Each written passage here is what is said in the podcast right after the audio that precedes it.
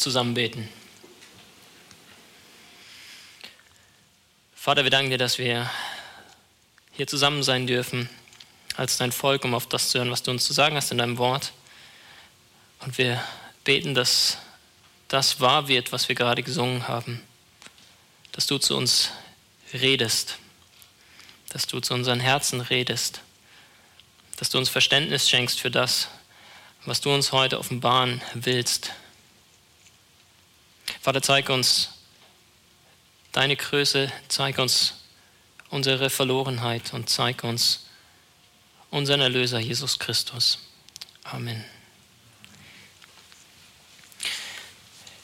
In meinem Herzen regiert dieser eine Artikel, nämlich der Glaube an Christus, aus dem, durch den und in den alle meine theologischen Gedanken Tag und Nacht her und hin fließen. Und auch ist meine Erfahrung, dass ich von der Höhe und Breite und Tiefe einer solchen Weisheit nur einige schwache und ärmliche Anfänge und gleichsam Bruchstücke begriffen habe. Diese Worte stammen von niemand Geringerem als Martin Luther. Er verfasste sie 1535 in der Vorrede zur Veröffentlichung seiner zweiten 1531 gehaltenen Vorlesung zum Galaterbrief. Fast zwei Jahrzehnte waren seit seiner ersten 1516 bis 1517 gehaltenen Vorlesung über den Galaterbrief vergangen. Fast zwei Jahrzehnte seit seinem darauf folgenden Anschlag der 95 Thesen an die Wittenberger Schlosskirche. Und noch immer, so schreibt er, regierte in seinem Herzen dieser eine Artikel, der Glaube an Christus. Noch immer, so sagt er, ist es seine Erfahrung, dass er von der Höhe und Breite und Tiefe einer solchen Weisheit nur einige schwache und ärmliche Anfänge, ja bloß Bruchstücke begriffen habe. Wie kommt es dazu, dass Luther den Glauben an Christus als so wichtig erachtet, dass er ihn über alle anderen Lehrsätze erhebt? Wie kommt es, dass für ihn im Glauben an Jesus eine solch tiefe Weisheit steckt, dass er meint, gerade einmal an der Oberfläche davon gekratzt zu haben? Was macht den Glauben für ihn so unglaublich wertvoll? Die Antwort ist schwierig und einfach zugleich. Schwierig, weil wir wahrscheinlich ganze Bücher mit Zitaten Luthers zu dieser Frage füllen könnten. Einfach, weil ich denke, dass wir dem Reformator nicht Unrecht tun, wenn wir die Antwort kurz und knapp folgendermaßen zusammenfassen. Unsere Errettung, unsere Rechtfertigung vor Gott geschieht allein durch Glauben. Oder kürzer, sola fide. Sola fide bedeutet allein durch Glauben und war einer der wesentlichen Grundsätze der Reformation. Es war einer der großen Streitpunkte in der Auseinandersetzung mit der römisch-katholischen Kirche. Denn die Lehre der katholischen Kirche auch heute noch ist, dass wir als Menschen durch Glauben plus Werke gerettet werden. Die Reformatoren hingegen bestanden darauf, dass wir allein durch Glauben gerettet werden. Und ich hoffe, damit wird gleich zu Beginn deutlich, dass hinter dem lateinischen Ausdruck sola fide nicht nur irgendein abstrakter, unwichtiger Dogmenkampf steckt. Nein, sola fide ist von größter Relevanz für jeden Einzelnen von uns. Es ist eine ganz existenzielle, persönliche Sache. Dein und mein ewiges Heil hängen davon ab. Reicht allein der Glaube, um vor Gott als gerecht zu bestehen? Oder muss ich selber irgendetwas tun, um gerettet zu werden? Wenn der Artikel von der Rechtfertigung da niederliegt, liegt alles da nieder, schrieb Luther. Sola fide war für ihn der Grundsatz, mit dem die Kirche steht und fällt. Und deshalb war er bereit, für diesen Grundsatz, wenn nötig, sogar den eigenen Tod auf sich zu nehmen. Die tiefe Überzeugung, dass die Rechtfertigung allein durch Glauben geschieht und dass man deshalb für diese Wahrheit kämpfen sollte, wo immer sie in der Gefahr steht, unterdrückt zu werden, kam bei Luther und den anderen Reformatoren nicht von irgendwoher. Sie hatten sie direkt aus der Bibel. Unter anderem aus dem Galaterbrief. Luther liebte diesen kleinen Brief. Ja, er liebte ihn so sehr, dass er ihn, wie mir ein guter Freund, der es diese Woche erzählt hat, sogar als seine Käthe, seine kleine Katharina von Bora bezeichnete. Und das ist nicht verwunderlich, wenn man bedenkt, dass der komplette Galaterbrief mehr oder weniger eine Verteidigung von sola fide ist. Paulus kämpft darin leidenschaftlich für diese eine Wahrheit. Unser Heil, unsere Errettung kommt allein durch Glauben. Und Luther ist vor 500 Jahren einfach in die Fußstapfen des Apostels getreten und hat genau das Gleiche getan. Wenn wir sola fide verstehen wollen, können wir deshalb nichts Besseres machen, als uns intensiv mit der Botschaft des Galaterbriefes auseinanderzusetzen, was wir heute Abend tun wollen. Was wir tun wollen, ausgehend von Kapitel 3, den Versen 1 bis 22, einer dieser Kernabschnitte des Briefes. Und was wir dann in diesen Versen sehen werden, ist, dass Paulus uns drei Argumente für Sola Fide liefert. Drei Argumente, die dafür sprechen, dass wir allein durch Glauben gerechtfertigt werden. Und das erste Argument ist die eigene Erfahrung.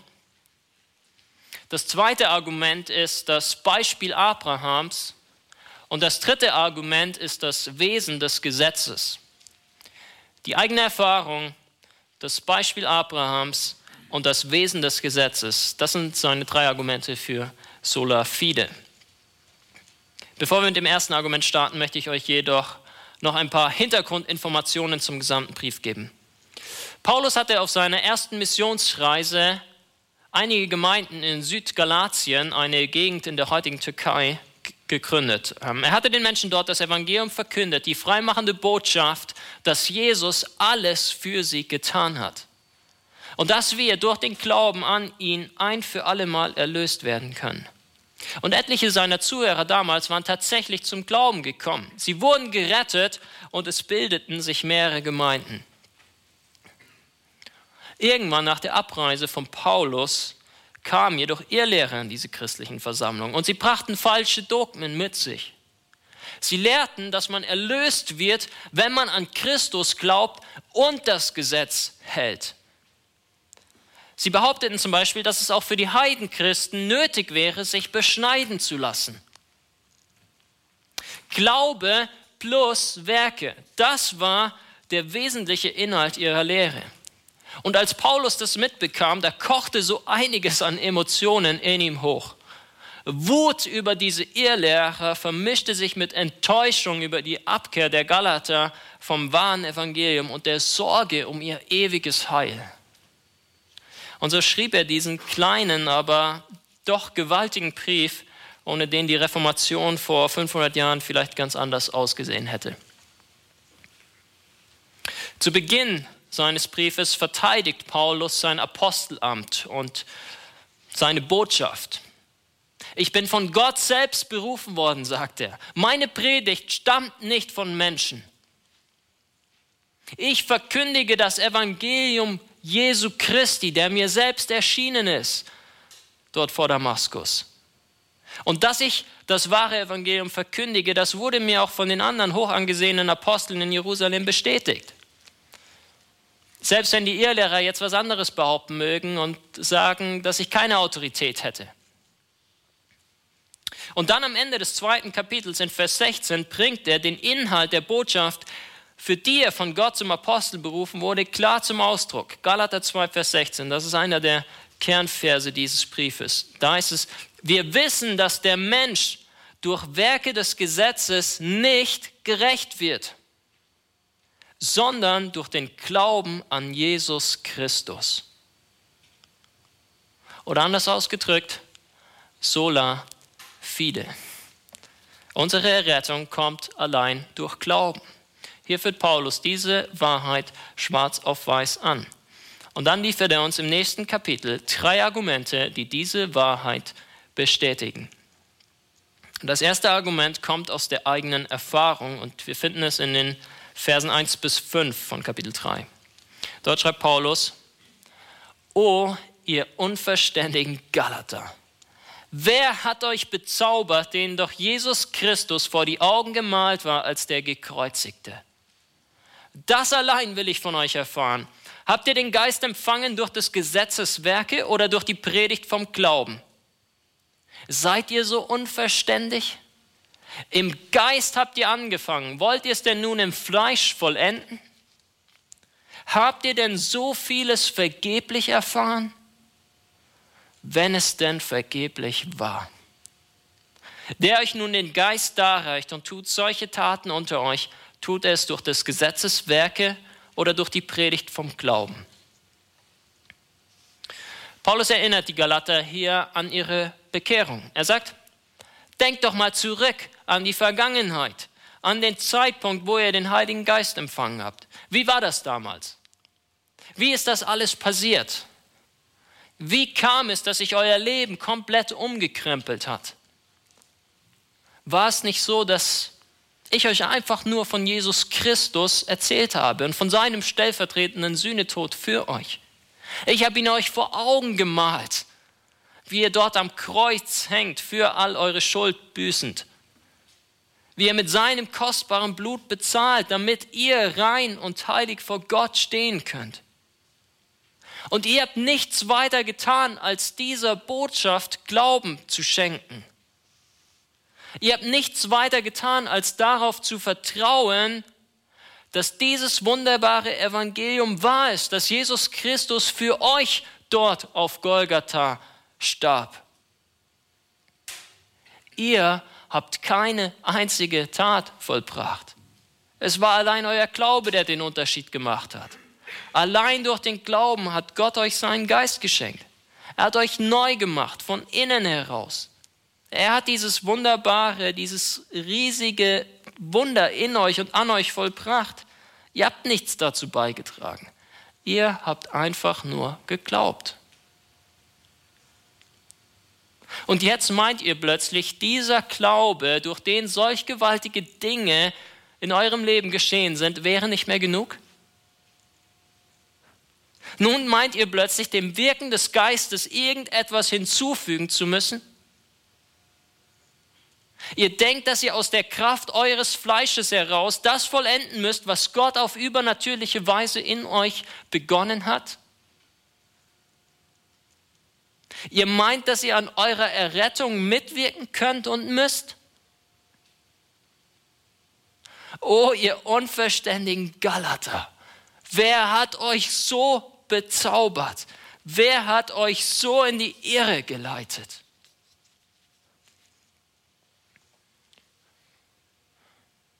All diese Fragen, die Paulus vor fast 2000 Jahren gestellt hat, sind heute noch genauso relevant wie damals. Sie gelten nicht nur den Galatern, sie gelten einem jeden von uns. Warum? Weil es eine der wesentlichen Eigenschaften unserer sündigen, gefallenen Natur ist, zu meinen, irgendwie selbst etwas leisten zu können. Weil der Teufel alles in seiner Macht Stehende tut, um uns vorzugaukeln, dass wir irgendwie doch etwas, und sei es auch nur ein ganz klein wenig, zu unserer Errettung beitragen müssen. Und weil wir so stolz sind, ihm diese Lüge abzukaufen, wir erachten es tatsächlich für möglich und für notwendig. Und selbst wenn wir schon längst errettet sind, wenn wir den Heiligen Geist haben, wenn wir schon zu neuen Menschen gemacht worden sind, dann ist es doch eine der großen Herausforderungen unseres Alltags, uns immer wieder neu ins Bewusstsein zu rufen, dass das Werk Christi ausreicht. Dass wir durch den Glauben so mit ihm vereint sind, dass seine Gerechtigkeit zu unserer Gerechtigkeit wird. Und wenn es dir nur ein bisschen so geht wie mir, dann kennst du die Gefahr zu meinen, deine eigene Stellung vor Gott sei in irgendeiner Hinsicht abhängig von deinen eigenen Taten. Heute wieder nicht die Bibel gelesen. Schon eine Woche lang keine wirklich intensive Gebetszeit mehr gehabt. Gestern erneut mit dem Ehepartner gezofft, mit Kommilitonen über irgendwelche anderen Studienkollegen gelästert, schon wieder diese Website angesurft, was auch immer. Oh Gott, ich bin es wahrlich nicht wert, dein Sohn zu sein. Aber ich verspreche dir, dass ich ab heute hart für dich arbeiten werde. Ich werde nun jeden Tag eine Stunde dein Wort studieren. Ich werde auf Knien abends im Gebet verharren, bis ich einschlafe. Ich werde mich aufopfern für die Menschen in meinem Umfeld. Ich werde mich zum Diener aller machen. Oh Gott, ich werde es dir beweisen, dass ich doch irgendwie wert bin, wenigstens dein Knecht zu sein.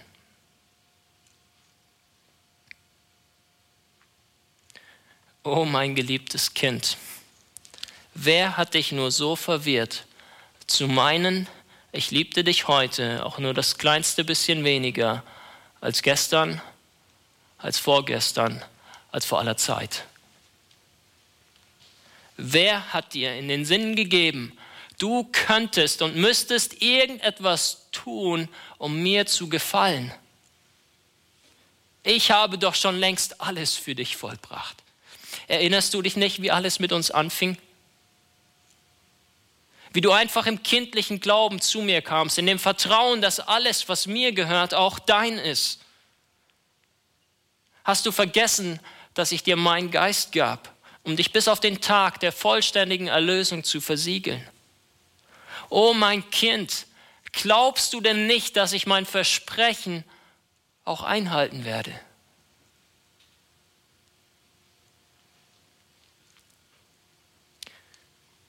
Das ist das Argument aus der Erfahrung.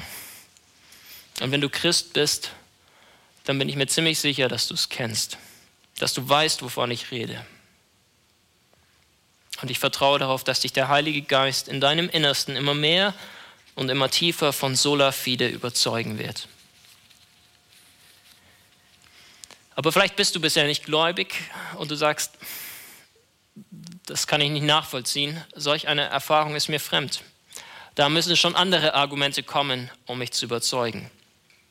Oder du bist Christ, aber du sagst, Simon, das ist mir zu unsicher, das ist mir alles zu schwammig, auf meine eigene Erfahrung, da will ich mich nicht verlassen. Gib mir was Handfestes. Dann hör auf das zweite Argument von Paulus, das Beispiel Abrahams. Ich lese uns Vers 6. So war es mit Abraham.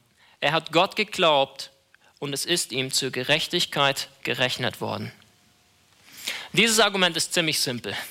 Geh einfach zurück zu 1. Mose 15, sagt Paulus, und guck, wie Menschen ganz am Anfang der Bibel gerettet wurden wodurch sie gerechtfertigt vor Gott standen. Und wir haben 1. Mose 15 vorhin der Textlesung gehört. Was sehen wir dort?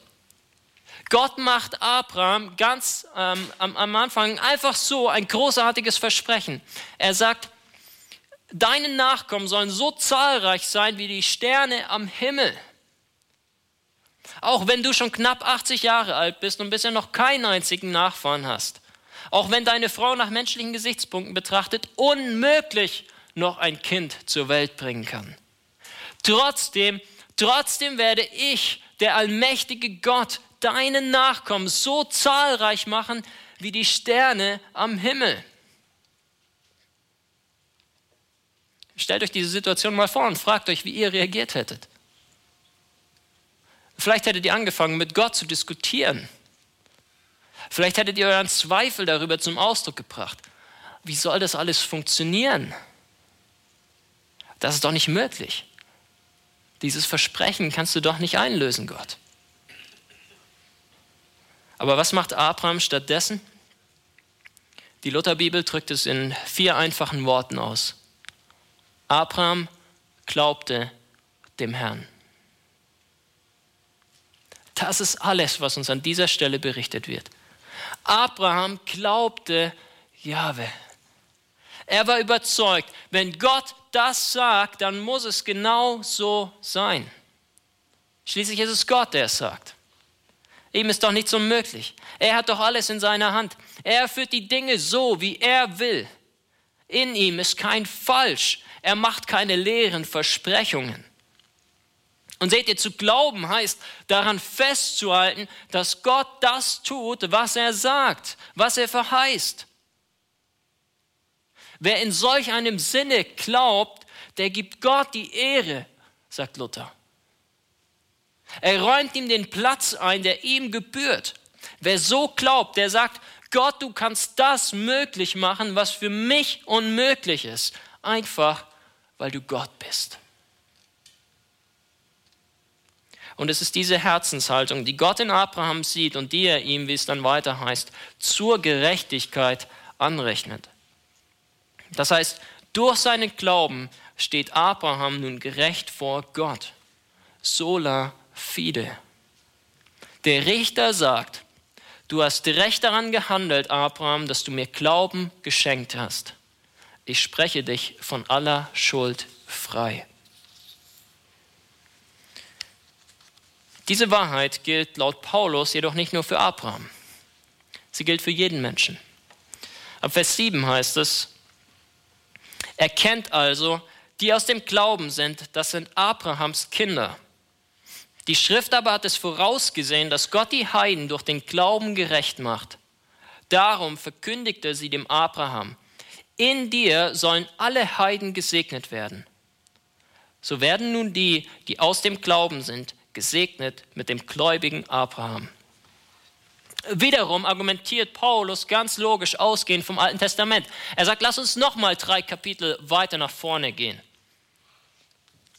Und dann werden wir entdecken, wie Gott Abraham in 1. Mose 12, Vers 3 verspricht, in dir, in dir Abraham sollen gesegnet werden alle Geschlechter auf Erden. Wie geht dieses Versprechen in Erfüllung? Das ist die große Preisfrage. Wie kann es sein, dass gemeinsam mit Abraham diejenigen gesegnet werden, die gar nicht leiblich von ihm abstammen? Die Antwort von Paulus lautet, sie mögen zwar keine leiblichen Nachkommen sein, aber in geistlicher Hinsicht sind sie dennoch mit ihm verbunden, nämlich durch ihren Glauben. Sie glauben Gott, sie vertrauen Gott, genauso wie Abraham ihm vertraute. Und deshalb stehen sie ebenfalls gerechtfertigt vor Gott. Sie empfangen seinen Segen, sein Heil, genauso wie Abraham. Seht ihr, manchmal gibt es Menschen, die behaupten, dass es zwei unterschiedliche Wege der Errettung gäbe. Die Menschen im Alten Testament, die wären durch ihre guten Werke durch das Einhalten des Gesetzes gerettet worden. Und erst die Menschen des Neuen Testamentes, wir selbst eingeschlossen, erst wir lebten jetzt unter dem neuen Bund und könnten deshalb durch den Glauben an Jesus Christus gerettet werden. Ihr Lieben, das ist ein grobes Missverständnis der gesamtbiblischen Aussage zu unserer Errettung. Und Galater 3 ist eine der klarsten Stellen dazu. Wer auch immer jemals auf diesem Planeten gerettet worden ist, der ist allein durch Glauben gerettet worden. Sola fide. Das zeigt uns erstens unsere Erfahrung und zweitens das Beispiel Abrahams. Einer der Gründe, wieso viele Menschen ein falsches Verständnis von der biblischen Lehre der Rechtfertigung haben, ist, dass sie die Rolle des Gesetzes nicht korrekt einordnen können. Das ging auch den Galatern so. Und deshalb fährt Paulus nun im weiteren Verlauf des Kapitels fort, ihnen das Wesen des Gesetzes zu erklären. Wir hatten die Erfahrung, wir hatten Abraham. Und jetzt kommen wir zu unserem dritten Argument für Sola Fide, das Wesen des Gesetzes. Und dieses Argument ist zugegebenermaßen das äh, komplexeste. Es gäbe viel dazu zu sagen. Ich will aus mehreren Gründen jedoch nur einige Schlaglichter gemeinsam mit euch beleuchten. Warum? Erstens, weil ich selber nicht alles verstanden habe, was Paulus jetzt dann anführt. Zweitens, weil mich meine Pastoren und Praktikantenkollegen dazu ermutigt haben, es möglichst simpel zu halten. was mir wahrscheinlich sowieso nicht gelingt. Drittens, weil ich eure Geduld mit der Predigtlänge sonst wahrscheinlich ein klein wenig überstrapazieren würde. Deshalb, Schlaglicht Nummer eins. Das Gesetz kam erst 430 Jahre nach der Verheißung. Schaut mit mir in Vers 15. Dort schreibt Paulus, Liebe Brüder, ich will nach menschlicher Weise reden. Man hebt doch das Testament eines Menschen nicht auf, wenn es bestätigt ist, und setzt auch nichts dazu. Und dann weiter in Vers 17. Ich meine aber dies, das Testament, das von Gott zuvor bestätigt worden ist, wird nicht aufgehoben durch das Gesetz, das 430 Jahre danach gegeben worden ist, sodass die Verheißung zunichte würde. Paulus gebraucht hier ein anschauliches Beispiel aus der Lebensrealität der Galater. Er sagt, ihr wisst doch genau, wenn ein Mensch sein Testament gemacht hat, wenn es notariell beglaubigt wurde, dann kann da niemand anderes irgendetwas hinzufügen. Niemand kann dieses Testament für nichtig erklären. Wenn meine Eltern ihr Testament schreiben und darin festhalten, dass meine große und meine kleine Schwester alles erben sollen, dann wird es mir nicht viel helfen, wenn ich nach dem Tod meiner Eltern dann darauf beharre, dass sie einen Fehler gemacht haben und mich einfach vergessen haben. Dass sie vergessen haben, mir auch ein Drittel zuzusagen. In Deutschland steht mir dann noch der Pflichtanteil zu, wurde mir heute Morgen von einem unserer Juristen gesagt aber ich kann dann noch so sehr betteln und flehen, das Testament an sich wird nicht geändert. Und das ist genau das, was Paulus hier in Bezug auf die Verheißung gegenüber Abraham sagt. Gott hat sein Versprechen gegeben. Er hat gesagt, ich will dir und deinen Nachkommen dieses Land geben. Ich will dir einen großen Namen machen. Ich will dich und in dir alle Geschlechter auf Erden segnen. Und dann hat er diesen komplett einseitigen Bund mit Abraham geschlossen, ohne jegliche Bedingungen. Nur Gott ist, wie wir vorhin gehört haben in 1. Mose 15, durch diese Tierhälften hindurchgegangen und er hat damit zum Ausdruck gebracht, wenn ich mein Versprechen nicht einhalte, dann soll es mir so gehen wie diesen Kadavern. Und Abraham konnte nur staunend zusehen. Und das alles passierte irgendwann gegen 2000 vor Christus rum. Und erst 430 Jahre später, sagt Paulus, ist es dann soweit, dass das Volk durch Mose das Gesetz erhält. Glaubt ihr wirklich, ihr lieben Galater, dass dieses Gesetz, was erst 430 Jahre nach der Verheißung gekommen ist, irgendetwas an dem Bund Gottes mit Abraham rütteln kann? Glaubt ihr wirklich, dass Gott zuerst sagt, wer glaubt, dem schenke ich das Erbe und dann 430 Jahre später, aber nur dann, wenn du meine Gebote hältst? Nein, mein Lieber, sagt Paulus, wenn du so denkst, dann hast du den Zweck des Gesetzes nicht verstanden. Denn das Gesetz ist nur gegeben, um uns unsere Sünde zu offenbaren. Das ist Schlaglicht Nummer zwei. Das Gesetz offenbart unsere Sünde. Paulus fragt in Vers 19, was soll dann das Gesetz? Und dann gibt er selbst die Antwort.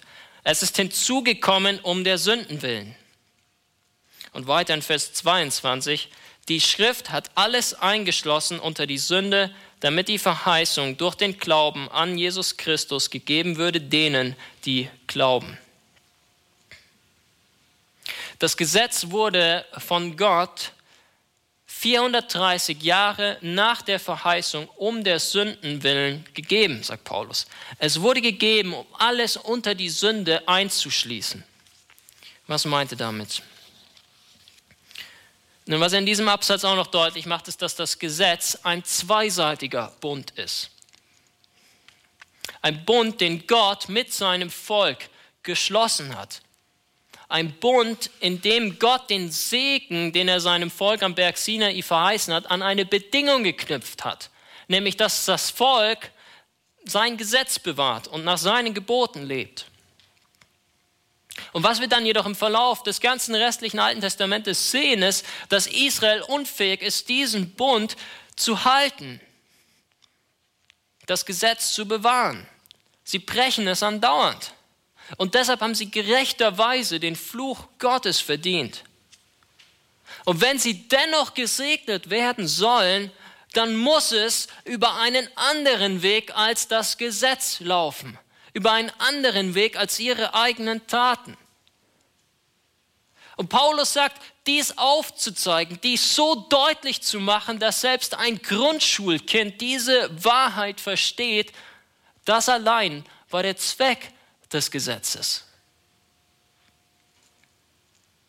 Es war niemals Gottes Plan, einen Weg der Erlösung zu schaffen, der auf unseren Taten, auf Gesetzeswerken beruhen würde. Nein, er hat vielmehr das Gesetz ins Spiel gebracht, um uns klar vor Augen zu malen, dass wir niemals von uns aus gerecht vor ihm stehen können, sondern dass wir eben einen Erlöser brauchen, der an unserer Stadt Gottes Gerechtigkeit volle Genüge tut. Johannes Calvin, einer der wichtigsten Reformatoren neben Luther, hat das einmal so formuliert. Die Strenge des Richterspruches Gottes trifft jeden Sünder. So sinkt er vor Gott hin und demütigt sich, denn sein Elend brachte ihn ins Wanken und erschütterte ihn. Alles Selbstvertrauen ist abgelegt, nur Seufzer eines zum Tode Verurteilten bleiben ihm. Die einzige Rettungsmöglichkeit steht in Gottes Barmherzigkeit offen. In Christus haben wir dies Angebot. Unser ganzes Heil liegt in ihm vollkommen bereit. Wenn also alle Sterblichen vor Gott Sünder sind, so ist unsere Überzeugung, ist Christus unsere einzige Gerechtigkeit. Durch seinen Gehorsam hat er unsere Übertretungen ausgelöscht, durch sein Opfer den Zorn besänftigt, mit seinem Blut unsere Flecken beseitigt, mit seinem Kreuz unsere Verurteilung auf sich genommen und schließlich mit seinem Tode für uns alles beglichen. Hierher stammt unser Satz, der Mensch werde mit Gott, dem Vater, durch Christus versöhnt. Durch kein eigenes Verdienst, durch keine Anrechnung von Werken, sondern durch das Geschenk der Barmherzigkeit. Da wir aber im Glauben Christus umfassen und gleichsam mit ihm tauschen möchten, nennen wir es in Anlehnung an die Heilige Schrift Glaubensgerechtigkeit. Hast du Christus so im Glauben umfasst, wie Calvin sich hier ausdrückt? Wenn nicht, dann tu es heute. Ich meine es ernst. Heute Morgen haben es zwei Menschen getan. Wenn du Christus noch nicht umfasst hast, dann tu es heute Abend. Er ist unsere einzige Hoffnung. Und das bringt mich zu Schlaglicht Nummer drei. Christus hat uns vom Fluch des Gesetzes erlöst. Paulus schreibt in den Versen 10 bis 12. Denn die aus den Werken des Gesetzes leben, die sind unter dem Fluch. Denn es steht geschrieben, verflucht sei jeder, der nicht bleibt bei alledem, was geschrieben steht in dem Buch des Gesetzes, dass er es tue. Dass aber durchs Gesetz niemand gerecht wird vor Gott, ist offenbar. Denn der Gerechte wird aus Glauben leben. Das Gesetz aber ist nicht aus Glauben, sondern der Mensch, der es tut, wird dadurch leben. Paulus macht hier noch einmal deutlich, durch das Gesetz, durch unsere Werke können wir nicht gerettet werden. Warum? Weil das Gesetz auf absolutem Gehorsam beruht. Wer nicht alles tut, was es erfordert, der steht unter dem Fluch Gottes. Und dann sagt er in Vers 13, Christus aber hat uns erlöst von dem Fluch des Gesetzes Jesus hat uns befreit von diesem Fluch, schreibt er. Wie hat er das getan? Da er zum Fluch wurde für uns. Denn es steht geschrieben, verflucht ist jeder, der am Holz hängt. Martin Luther schreibt zu diesem Vers, dass die ganze Betonung auf diesen zwei Worten liegt. Für uns. Für uns, sagt Paulus, für uns ist Jesus zum Fluch geworden. Er hat die Strafe auf sich genommen, die wir eigentlich verdient haben, die im Gesetz vorgeschrieben war. Und hier kommt die wunderbare Folge da von Vers 14. Damit der Segen Abrahams unter die Heiden komme in Christus Jesus und wir den verheißenen Geist empfingen durch den Glauben. Christus starb, sodass wir alle, du und ich den Segen erfahren können, den Gott Abraham verheißen hatte.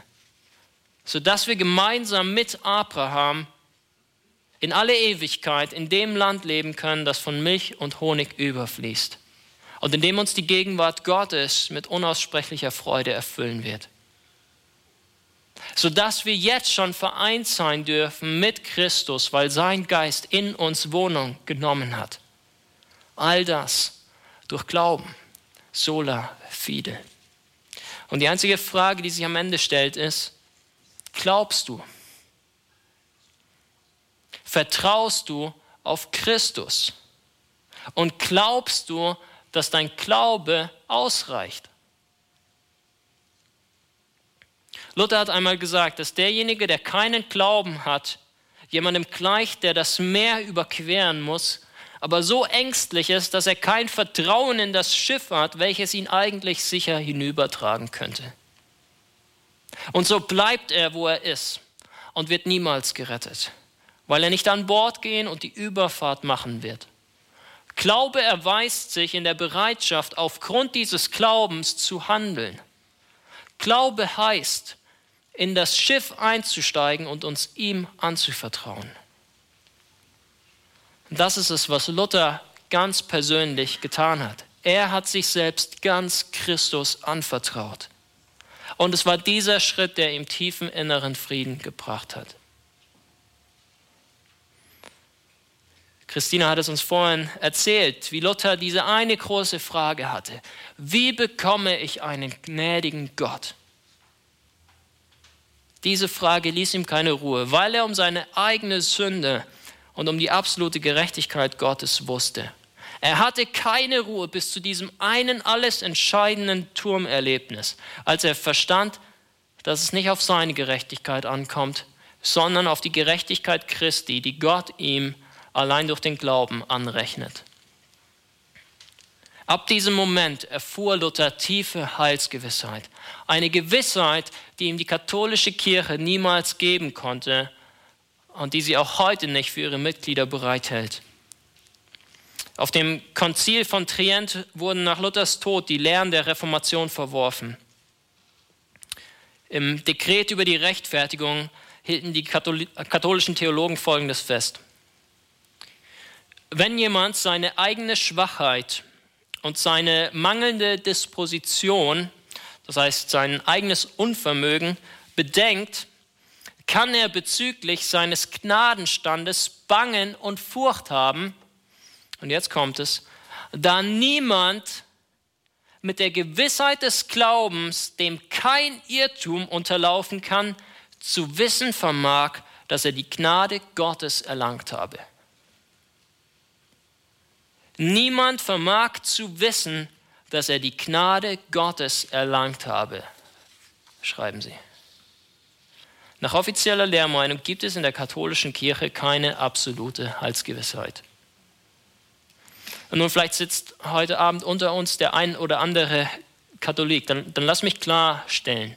Wenn ich sage, dass es nach offizieller Lehrmeinung in der katholischen Kirche keine absolute Heilsgewissheit gibt, möchte ich damit nicht automatisch dir persönlich das Heil absprechen. Und auch niemand anderem. Nein, wer auch immer, wenn, wenn, wenn du ganz persönlich allein auf Christus für dein Heil vertraust, dann bist du mein Bruder, dann bist du meine Schwester. Ganz egal, was für ein offizielles Label du trägst. Und dann darfst auch du diesen tiefen Trost erfahren, wie Luther ihn erfuhr. Aber dieser tiefe Trost, der kann eben nur kommen durch dieses schlichte Evangelium, das Luther wiederentdeckte im Galaterbrief, im Römerbrief und an vielen anderen Stellen der Bibel. Für dieses Evangelium lebte er mit jedem Atemzug und wir sollten in seine Fußstapfen treten. Allein durch Glauben, sola fide. Ich bete mit uns. Vater, wir danken dir für das schlichte Evangelium, das Luther vor 500 Jahren wieder entdeckte und unerschrocken verkündigte. Vater, wir danken dir, dass du uns errettest aufgrund deiner Gnade und Barmherzigkeit, allein durch Glauben und nicht aufgrund unserer Taten. Du bist treu, du belügst uns nicht. Und so hilf uns, nicht an deinen Verheißungen zu zweifeln, sondern von ganzem Herzen darauf zu vertrauen, dass du in Christus alles bereitgestellt hast, was für unser Heil notwendig ist. Und dass wir allein durch Glauben Anteil haben dürfen an ihm und an seiner Gerechtigkeit. In seinem wunderbaren Namen beten wir. Amen.